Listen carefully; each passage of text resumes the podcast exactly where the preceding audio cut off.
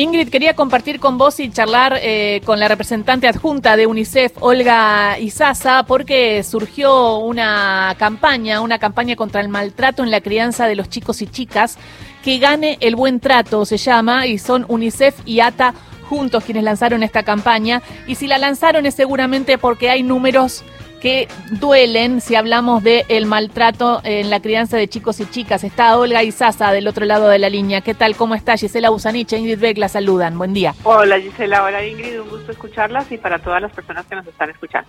¿Por qué eh, esta campaña? ¿Hay datos que, que hablan del maltrato en la crianza?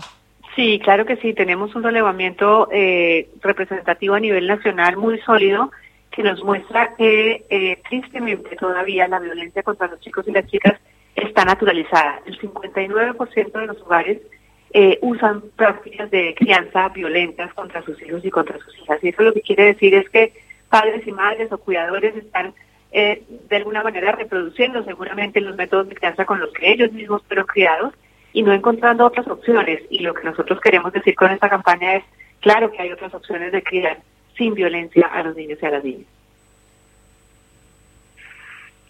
Eh, buenos días, Olga. Eh, quería, quería saber si hay, ustedes detectan que hubo algún cambio en relación a las crianzas y al, y al trato o al maltrato eh, con los chicos y las chicas a partir de la pandemia. Si hubo en esa convivencia obligada algún tipo de detalle o de dato que nos estamos perdiendo. Claro que sí, nosotros eh, venimos haciendo relevamientos periódicos desde que inició la pandemia eh, y uno de los aspectos que hemos eh, verificado todo el tiempo es cómo ha sido la violencia contra los chicos y las chicas y también la violencia intrafamiliar que afecta fundamentalmente a las mujeres y por supuesto también a los niños y a las niñas. Y desafortunadamente la violencia incrementó durante la pandemia, el estrés que estaban viviendo las familias, la convivencia permanente muchas veces con las personas agresoras, eh, la imposibilidad de tener redes de apoyo social e institucionales que apoyaran esta, eh, digamos, esta nueva situación que nos tocó vivir a todos, incrementó la violencia. Eh, y por supuesto lo que estamos diciendo también con esta campaña es, existen mecanismos para que los niños y las niñas directamente busquen ayuda o las personas adultas que están con ellos. En este caso, la línea 102. Los niños y las niñas pueden marcar en todo el país si están siendo víctimas de violencia o si ven que sus amigos, sus compañeros lo están haciendo, para que efectivamente eh, reciban eh, apoyo profesional, especializado, confidencial y gratuito para que efectivamente esto pare, no puede seguir. ¿Y qué ¿Qué, pasa, Olga, con, con las personas eh, de, alrededor, con las personas adultas, por ejemplo, con las maestras, los maestros, eh, personas que pueden detectar estas situaciones de violencia eh, adentro de las casas? ¿También pueden llamar a la línea 102?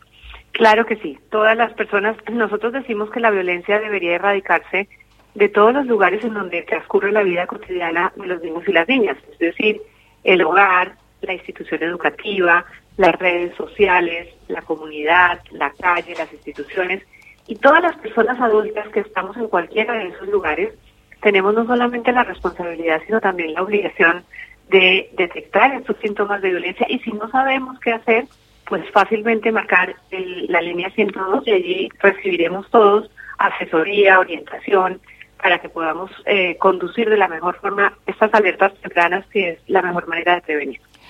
Muchísimas gracias por esta charla con Radio Nacional, por contarnos de esta campaña. Eh, es eh, numeral que gane el buen trato, que gane el buen trato va a salir en muchos canales, ¿no? 24 canales abiertos y privados de todo el país, el 90% del encendido total nacional, también va a salir en América, en el 9, en Telefe y en el 13. Se trata de esta campaña para llamar a la línea 102. Eh, ¿Querés agregar algo más, Olga Isaza, que te parece que deba saber la, audiencia?